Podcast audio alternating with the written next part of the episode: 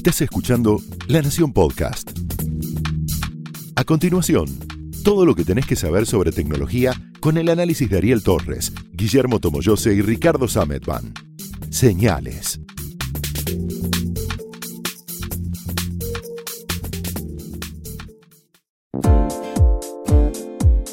Buenas, ¿cómo están? Bienvenidos a Señales, el podcast de tecnología de la Nación. Yo soy Ricardo Sametban. Yo soy Guillermo Tomoyose. Y yo soy Ariel Torres Bolvi. Hoy vamos a hablar de relojes inteligentes, entre otras cosas porque ayer Apple presentó una, la Serie 5. La quinta generación. Si yo hoy cuando leí a la mañana que llegamos por la quinta generación dije, wow, Tempus Fugit. ¿eh? Realmente el, el tiempo se escapa volando. Sí, de hecho había una especulación sobre qué si se iba a cambiar en esta nueva versión de serie, em, porque la idea de una serie nueva implica una, un gran cambio entre modelos. En este caso, la gran novedad tiene que ver con la pantalla y con la idea de la que la pantalla está siempre prendida. Esto es algo que los relojes de Google, de Google, de Samsung tienen hace bastante tiempo.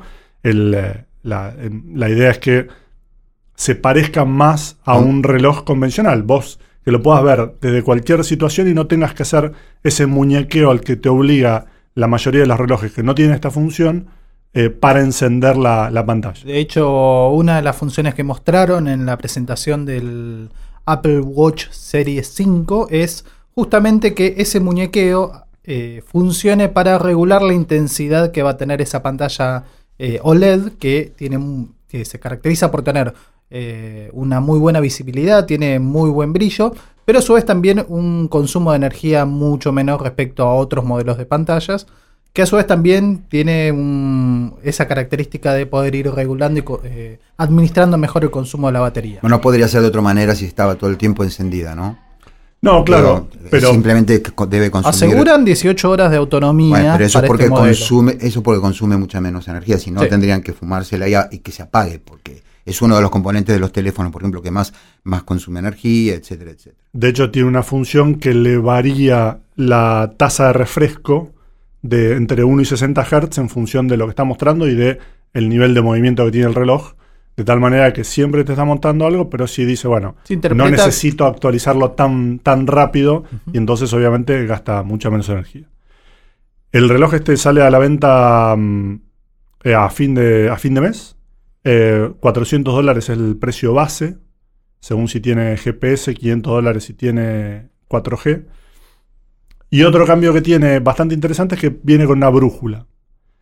Decir, bueno, ¿cuánto necesito yo una brújula en cualquier situación? Sí, pero es un ejemplo más de cómo todo este tipo de dispositivos nacieron o prometían en, un primer, en una primera generación ser una suerte de reemplazo o de alternativa para el celular, y después se han, ido como encontrando su lugar en el mundo como dispositivos que te miden y te guían y te complementan, pero no, no, ya no hay tanto foco en la idea de te llega una notificación, la puedes responder desde el, desde el reloj, podés hacer un montón de cosas al reloj, que antes era como la promesa original y que ahora está como dejada de lado básicamente porque el nivel de practicidad respecto de hacerlo desde el teléfono, que lo tenés normalmente muy a mano, es menor. Entonces han ido todos como virando hacia esta idea de ser un complemento, no sé si llamarlo médico, pero sí de...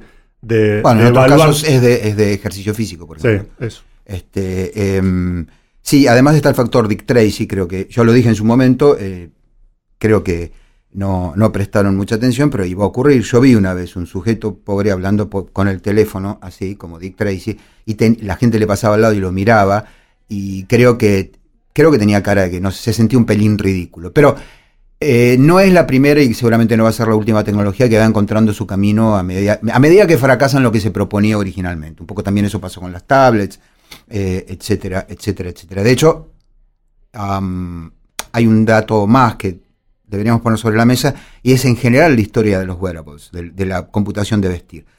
Yo no me acuerdo, por ahí vos te acordás, Ricky, cuando fue la primera vez que vino alguien a mostrarnos cosas.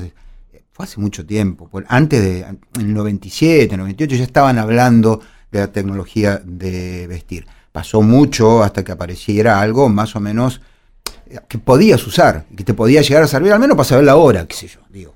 Y Pero pará, Sí. saberla ahora no, mucho más. Eh, ya en la década del 80 había relojes pulsera que tenían tele. Mm, Vos tenías Cierto. que extender una antenita es telescópica. verdad, tenés razón. Era raro, pero No. ¿quién te ganaba? Escuchame, Además- vos sacabas y decías, mira, yo en este reloj puedo ver la tele. Eras el rey de la primaria. El- sí, en la primaria posiblemente sí. Eh, televisión analógica, Sí, claro. con antena, digamos. eh, con un cable hubiera sido un, pelín incómodo. Eh, sí, eh, y de, eh, de, de este tipo de, de tecnologías, ha- había relojes en su momento que tenían una calculadora. Sí, el reloj calculadora. De hecho, han vuelto. Tomoyo tiene, acá no lo quiero, no lo quiero prender fuego, pero tiene Sí, la versión cercana a eso, ¿no? Que es el, el Casio de, que, se- que era popular hace 30 años, que ahora volvió y es el reloj digital, que es la De nada hecho, misma. De hecho, Casio empezó a fabricar los relojes, los modelos clásicos, reversionados, como si fuera el Fiat 500, el, cinco- el 580. Eh, Bueno, pasó em, ese tipo de cosas. La, el, el, digamos, la, la- la divisoria de aguas estuvo cuando logramos un grado de miniaturización como para que ahora un, un reloj inteligente pueda ser eh, llamado inteligente, tenga un número de funciones interesantes. Algunos son híbridos, como el que tenés vos. Eh, pero digo, de esto se está hablando hace mucho y recién ahora, porque fue, fue un fracaso el smartwatch al principio, no salió todo el mundo a, comprarlo como pasó con, eh, con la PC o con el iPhone. El iPhone tardó un poquito, pero al final se comió el mundo. Em, así que fue más o menos encontrando en, qué podía em, encajar que no encajar el teléfono. Eh, lo que no sé si estos, porque ayer estuve medio desconectado de todo, no sé si el, este, eh, tel- este smartwatch depende, si tiene 4G, quiere decir que es independiente del teléfono. Muy bien. Y el que no tiene 4G, no, depende del teléfono. digamos. A ver, depende del teléfono, siempre y cuando vos quieras. eh, Notificaciones, Claro. comunicación, etcétera. hay un montón de. A ver, todos estos relojes con 4G, hay varios modelos. sí, sí, sí, sí. relojes que no tienen 4G son la mayoría, eh, por una cuestión de costo, también por una cuestión de autonomía y demás. En todos ellos vos dependés del teléfono para algunas cosas, pero tranquilamente te podés ir sin el, sin el, el teléfono a cuestas, igual vas a seguir funcionando. Lo que obviamente no vas a tener es la actualización en vivo de algunos servicios que requieren de una conexión a internet, salvo que estés en un lugar donde haya wifi. De hecho, una de las características que tiene el WatchOS, que es el sistema operativo que va a venir con eh, todos los Apple Watch Series 1 al 5, tiene el WatchOS, pero en esta última versión lo que tiene es que justamente va a tener una tienda independiente de la que vos podés tener en el teléfono. O sea que desde el mismo reloj vas a poder instalar aplicaciones en la tienda dedicada para este watch, para este smartwatch. Este es uno de los relojes. Hay un montón. En, los, en las últimas semanas hubo varios anuncios y a mí me pareció interesante hacer un pequeño repaso como para tener una idea de cuál es el estado del arte en lo que refiere a relojes inteligentes hoy. Algunas cuestiones que, que están apareciendo. Uno es, el, eh, el Apple Watch fue el primero en ofrecer eh, la posibilidad de hacerte un electrocardiograma con el reloj mismo, lo cual está, está buenísimo. De hecho, eh, Apple viene insistiendo con esto un montón, con un montón de historias, tanto ayer en la presentación como durante a lo largo de todo el año, de gente que se hizo, se, se tomó un electrocardiograma, descubrió que tenía algún tipo de arritmia. eh, Alguna patología, sí. una patología, claro, que le ha salvado la vida, etc. A principios de año, Wittings, que es una firma francesa que después fue propiedad de Nokia y ahora es otra vez una firma independiente, sacó un reloj híbrido, anunció un reloj híbrido con esta misma función que sacó a la venta ahora, salió a la venta en- por estos días, por 130 dólares. Y la diferencia con el Apple Watch es que si bien es un reloj que solamente te da la hora y te mide los pasos y una, una cosa más, siendo un reloj analógico, la autonomía es de un año. Entonces, vos te pones el reloj y hasta el año que viene no te tenés que andar preocupando por si... Usa una pila botón como cualquier otro reloj tradicional. Exactamente. Ahí tenés uno. Después llegó el, lo tengo por acá anotado, el, el Samsung Galaxy Active 2, que ese sí es un smartwatch normal con pantalla inteligente, con pantalla AMOLED, con notificaciones, con todos los chiches. Que ese también va a tener la, la, el- la posibilidad de hacer un electrocardiograma con una actualización de software, todavía no está. Hay una, una- un tema importante con todo esto, es que como estos dispositivos tienen esta función, que es una función médica, requieren de una autorización Una homologación. una claro. homologación, claro. Por ejemplo, el, eh, el Apple Watch Serie 4 y Serie 5 no podés usar el electrocardiograma en cualquier parte. Solamente lo podés usar en los, en, en los países donde está autorizado. El de Wittings lo mismo, está autorizado para Europa, pero no tiene la habilitación para Estados Unidos. Después tenés el... Ahora, eh, una cosita igual ahí. eh, aclaremos, simplemente por una cuestión de responsabilidad, Sí. que esto no es el electrocardiograma No, que te hace duda. un médico. ¿Está bien? Entonces, si resulta que si vos tenés eh, todos los factores de riesgo, o sea, obesidad, fumás, eh, diabetes, y aparte tenés antecedentes en tu familia, bueno, no es que con eh, un teléfono que te hace un electrocardiograma te van... Las historias de marketing están muy bien, eh, yo los aplaudo porque es su laburo hacerlo así, fantástico, pero lo cierto es que frente a eso, esto, esto le puede servir a una persona que por ahí tiene un pequeño problema y lo detecta y ni se imaginaba. eh, para monitorearse, digamos. Pasa lo mismo con la presión, lo hablábamos Claro. antes. Pon- Ponele, hay ahora hay teléfono que te puede, dale con el teléfono. Nos vamos a equivocar en eso 100 veces porque estamos no, pero acostumbrados. el teléfono también. Está bien, pero ahora hablamos de smartwatches, de, de, relojes Sí. inteligentes, que te pueden tomar la presión. Sí. La presión es la típica enfermedad asintomática.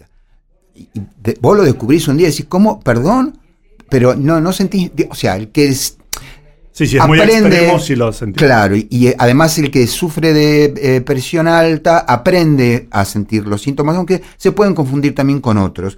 Por ejemplo, pueden estar asociados con el haber dormido mal, etcétera, y vos por ahí no tenés ahí un pico de presión. Eh, de nuevo, eh, en ese caso tiene esa utilidad, pero no pueden nunca reemplazar los instrumentos de los médicos. Esto no lo digo por, porque, digamos, haga falta decirlo. Es así efectivamente. ¿está? Es- eh, todavía no tenemos la capacidad para hacer un electro con las mismas características, sobre todo sin tener un médico al lado. ¿no? Todos estos igual te, lo que te dan es, cuando te hacen la medición, tienen todos un botón de compartirlo con tu médico, e incluso todos tienen la leyenda de esto mismo.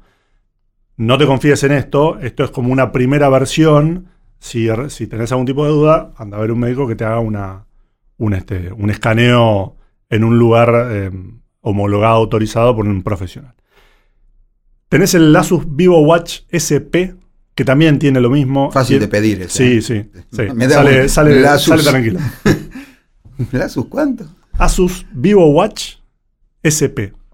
No sé por qué SP, pero ya tenés cuatro relojes que tienen eh, la posibilidad de hacerte electrocardiograma. Esto está buenísimo, sobre todo a, a futuro pensando en que sea algo que se transforme en algo estándar. y que, sobre todo, que baje el, el costo y que lo tengas disponible en cualquier tipo de, de dispositivo, eh, porque es muy útil.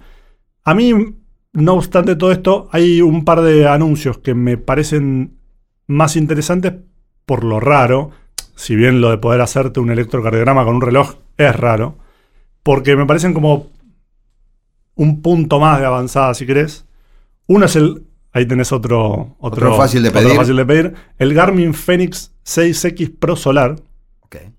Me quedo lo de solar. A mí pero- también, sí, es verdad. Me da un, un Garmin solar. Bueno, ok. Es un reloj que tiene una celda solar que cubre toda la, toda la esfera, todo el frente del reloj, es transparente.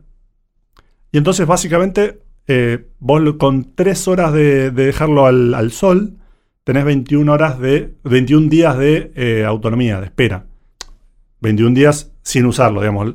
La idea es cuál es. Dejarlo en el- Vos lo podés dejar en el, en lo, lo dejaste un rato al sol, está cargado, lo dejas en el cajón y con esas 3 horas de carga tiene 21 días de espera.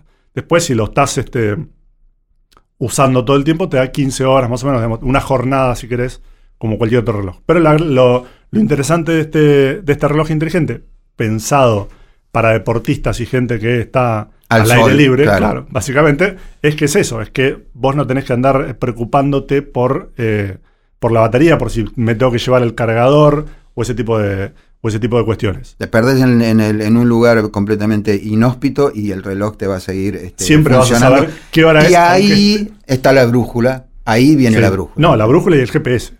GPS ya sería una No, delicia, no, pero tienen- ahí. tienen- todos estos tienen Ah, GPS, fan- fantástico. Con lo cual sí, estás perdido, pero sabes exactamente dónde. Bueno, pero sabes para dónde arrancar, que es el gran problema en el desierto. Bueno, como le, como le pasó a estas dos señoras en, Exacto. en Tucumán. Si no tenés sol, tampoco vas a tener GPS, pero igual vas a saber qué hora es. Si tenés un Sequent Supercharger 2, este es bastante, es un poquito más fácil. Tienen todos un problema de branding. Sí, sí, sí. Ah, tienen que aprender, todo el mundo tiene, ahí sí les doy la derecha, tienen que aprender de Apple, eh, especialmente después de que volvió eh, Steve, tienen que aprender a, a ponerles nombres, pero todos, todos, digo, absolutamente. Vos viste los nombres de los procesadores, viste los nombres de... to- Todo, tienen nombres que realmente no se pueden recordar. Nosotros tenemos que hacer un ejercicio. Nosotros tenemos que tener Tenés el nombre técnico, después tenés el nombre de código. Bueno, eso también- aparte. también- Además, el- Bien, pero ponele que el nombre de código. que no, qué no, sé yo, no nos es enteramos. interno. Sí. Claro, es interno. Pero, Pero eso sale en el mercado SX27H2 barra 2. Pero eso, el nombre de código también delata que efectivamente los productos llevan un nombre tan raro que hasta para los ingenieros necesitan llamarlo con nombres de lagos o denominaciones de postres. Sí, algún accidente Yo geográfico. creo que ahí hay otra cuestión y no, no una incapacidad de los técnicos para acordarse de nombre, porque nosotros nos acordamos un montón y no somos técnicos, sino más bien de, por un lado, la mística de ponerle un nombre al proyecto, de creación. claro, y que ese nombre sea entre paréntesis, porque después todo el mundo se entera que Windows 95 se llamaba Chicago, ¿está bien? Eh, que finalmente este, la gente se entera, pero en principio es el nombre de, de- de un proyecto que es secreto. Yo creo que viene más por historia, ese una lado, pero bueno, no importa. Análisis eh, lingüísticos aparte, este Supercharger que, que nos ofrece.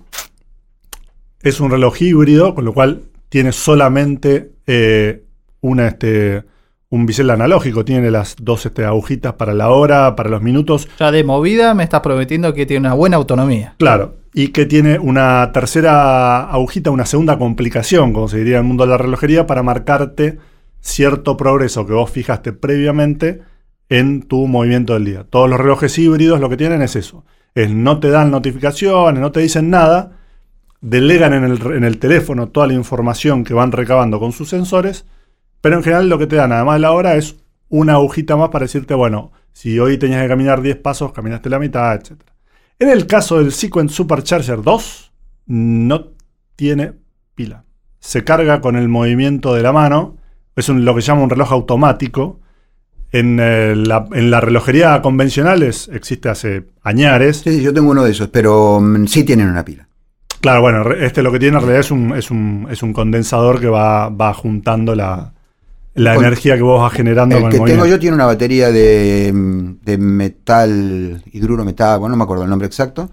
Eh, ya lleva 9, 10 años tranquilamente.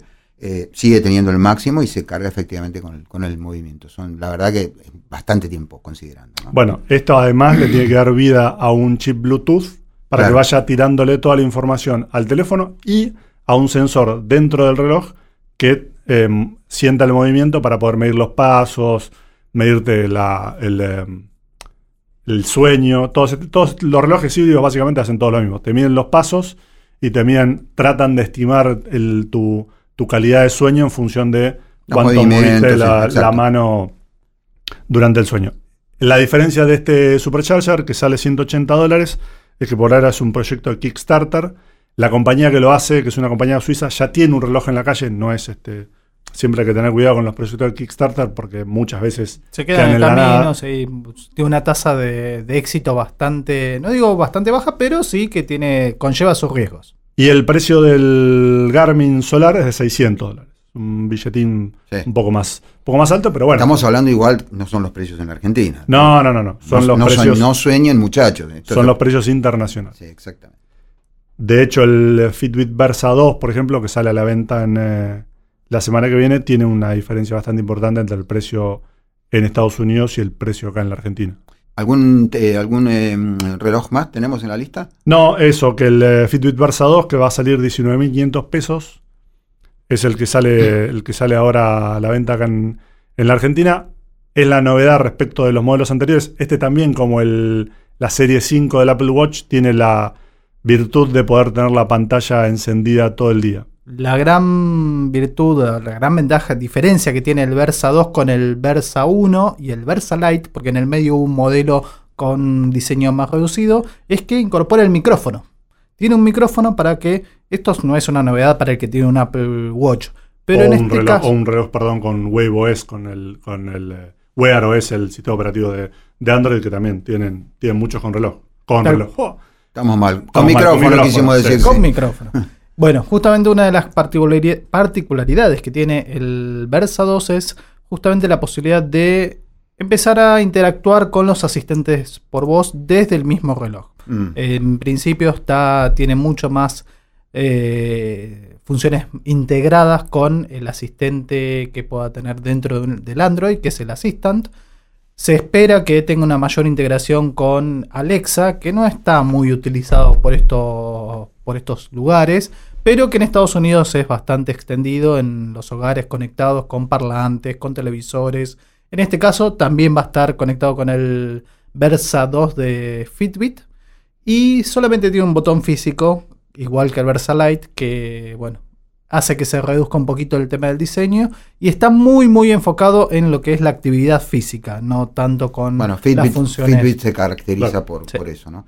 Lo, lo bueno del micrófono es que si no te quiere nadie, nadie te llama por teléfono o nadie te responde cuando vos llamaste, te- te- todo el mundo te bloqueó, puedes hablar con Alexa y más o menos sentir que, que no estás solo en el mundo. Sí, pero Alexa te responde, no te habla. Sí, no, En el pero caso- igual... En el caso de este reloj, vos Sí. le hablas y, Y- todas las respuestas son en pantalla. Ah, no te responde por vos, claro. No, los, de, los que tienen el sistema operativo de Google, sí, dependiendo del modelo, vos puedes tener algunos que te dan la respuesta en pantalla y otros que tienen un pequeño parlantito, sea para que lo uses como manos libres para una llamada, sea para que tengas alguna clase de respuesta cuando, cuando hablas, que sea una respuesta, una respuesta oral. Muy bien, el- en todo caso lo que parece cierto es que mm, eh, se empezó a estabilizar, a, volver un poco más, yo veo cada vez más gente con relojes inteligentes, Eh, encontró su lugar, por así decir, pero para el que no tuvo todavía nunca uno, antes de, ir y, poner la plata, que por lo que ustedes pueden ver es bastante, eh, hay que tener bien claro para qué lo vas a usar. Esto pasa con todas las tecnologías, pero como todo esto arrancó con una, una máquina que era extremadamente versátil en cuanto a la cantidad de usos que vos le podías dar, porque lo podías eh, usar tanto para llevar una hoja de cálculo, que fue lo más importante en su momento de la computadora personal, como para jugar al Tetris o escribir textos, eh, no, nosotros tendemos a, a olvidarnos de que por ahí estas tecnologías se vuelven más limitadas. Un, un reloj inteligente puede hacer un número de cosas. En mi caso no las necesito de ninguna manera, eh, pero cero, quiero decir, no, no- no necesito estar este, monitoreando todas estas cosas. De hecho, tengo demasiadas notificaciones en mi vida. Si además me empieza a vibrar en la muñeca, lo voy a terminar estrellando contra la pared. Eso era una de las cosas que al principio se remarcaba todo el tiempo y con el- los últimos años se empezó a dejar de lado porque justamente nosotros también tratamos de evitar las notificaciones Claro. en el teléfono. Eh, Tal cual, sí, correcto. Esos grupos que vos muteás del todo por un año, no muestran notificaciones y un día te acordás y hay 960 mensajes, abrís y cerrás. Eh, estamos sobrepasados, de- definitivamente estamos sobrepasados de notificaciones. Pero decía, eh, si vos salís todos los días a caminar y estás acostumbrado, sabes que tenés esa rutina y, la- lo queréis monitorear, para eso andan fantásticos. Si vos sos, por ahí tenés problemas de sueño, ¿sí? Y querés eh, medirlo y sabes que vas a tener, seguir teniendo problemas de sueño, pero por ahí querés identificar algún factor. Bueno, para eso también te va a servir. También te va a servir para decir la hora y todo lo demás. Ahora, hablar por teléfono, teclear textos, ese tipo de cosas. En, en este punto, por lo menos la tecnología, más allá de que si tienen micrófono, posiblemente, no sé si ya tienen o no eh, el reconocimiento como para mandar un mensaje, hablar. Digo, para eso va a ser siempre más fácil el teléfono eh, que el reloj. Hay que, hay que ubicar bien la función que le vas a dar, si no de- te vas a encontrar con algo que vas a mirar la brújula dos o tres veces hasta que ubiques el norte, te vas a aburrir. Claro, no, pero eso sí pasa. No, pero y además es otro dispositivo más, dependiendo de cuál elijas, que tenés para cargar. Que tenés para Digo, de nuevo, cargar, tenés este que sí. tenés solar, no se tiene que cargar. El otro que es por movimiento, no se tiene que cargar. El- Uno híbrido te dura un año la batería, fenomenal. Ahora, en la medida que obviamente vos le querés agregar más funciones, más energía consume, más vas a depender de un cargador. Entonces, También hay que tener en cuenta que no suelen ser cargadores estándar. Cuando vos tenés un reloj de los de Garmin o los de Fitbit o el del Apple Watch, todos cada uno tienen su propio conector magnético que funciona de alguna forma en particular y no es intercambiable porque tampoco uno es que anda con No, no, sí, cinco así. smartwatch. Uno tiene uno solo y ese cargador especial es el que tiene que llevar aparte. Exactamente. Esto es lo que queríamos contarles de mm, eh, los relojes eh, inteligentes. Y mm, hasta acá llegamos. Nos vemos. ¿Qué? me olvidé de uno. te olvidas. Yo sabía que te- tenías cara de estar olvidándote de uno. Dale, venga. También es de Garmin. Garmin tiene un montón de relojes. Hay uno que es el- la familia Vivo Move, que tienen una cosa bastante interesante. Este, la gran novedad es que el modelo anterior es de 2017, o sea que llevaba bastante tiempo.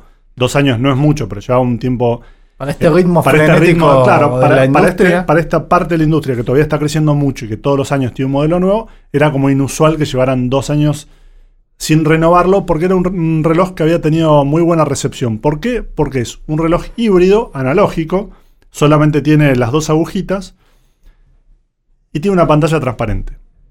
Entonces cuando te llega una notificación, te aparece en el dial, en, la- en la- en el frente del reloj, y el que es sensible al tacto, te muestra la información, te llega un mensaje de texto, te muestra un O texto. sea que sí tiene una pantalla. Sí tiene una pantalla. La tiene no- debajo de las agujas. O arriba de todo. Adelante. las- Adelante. Bueno, qué sé yo. Debajo no. No, no es debajo porque en realidad está en el vidrio y no en el fondo. Ok, entonces Es un reflejo, re- tiene como una especie de proyector que Ah, refleja sobre el, sobre el vidrio de la bien, sí, que sí, cubre la, que, Ujú. que está delante de las, de las agujas. Eh, de hecho, hubo, hace un tiempo había un reloj, el G probó con uno y hubo un par de empresas más que probaron con ponerle una pantalla detrás de las agujas y hacer que las agujas se pusieran a las 9 y cuarto. sí, Ponele. ¿9 y cuarto? Sí, 9 y cuarto, claro, con, eh, 9 y cuarto eh, o 3 menos cuarto. Que se pusieran em, Sí, horizontales. horizontales, claro, para, para no, no interferir con el texto. Pero en este caso, lo que logran es, como sigue siendo un reloj híbrido, la autonomía es, es bastante más, este, más alta, no interfiere, sino si vos no querés, digamos, lo apagás, trata de no meterte cualquier cosa en las notificaciones. Te muestra los pasos, te muestra si te llegó un mensaje, quién te está llamando, el ritmo cardíaco. Ese tipo de cosas. Tampoco trata de ser la mega computadora que re- reemplaza tu, tu, celular. Eh, y eso es lo que lo hizo atractivo y hizo que durante estos, estos años haya tenido unas ventas razonables. Igual tampoco es un, chiche barato, sale 500 dólares. Suelen ser caros los modelos de Sí. Garmin porque son para un mercado muy específico y con eh, desarrollos muy sofisticados en cuanto a determinadas prestaciones como la pantalla, como el tema del GPS o la ubicación, la brújula digital, la brújula digital. Son cosas que por ahí no todos los relojes inteligentes lo tienen. Igual en, eh, en precios, si bien estamos hablando de estos que son nuevos y que son muy alta gama, qué sé yo, más o menos para tener una idea, por 100 dólares te compras, 100 dólares siempre hablando de precios internacionales, por 100 dólares te compras un buen reloj híbrido, por 200, entre 200 y 300 ya tenés un buen smartwatch, tenés tanto el Apple Watch serie, serie 3 como alguno con Wear OS, el sistema operativo de, de Google, ya por entre 200 y 300 dólares tenés un buen reloj eh, con todos los chiches. Y ya arriba, obviamente, tenés modelos mucho más avanzados, 500, 600 dólares o más. Pero para que tengan una idea, ese es el, el rango de precios. Muy bien, ahora que no quedó nadie afuera, eh, nos vamos y nos vemos en el próximo señales. Chao. Chao. Adiós.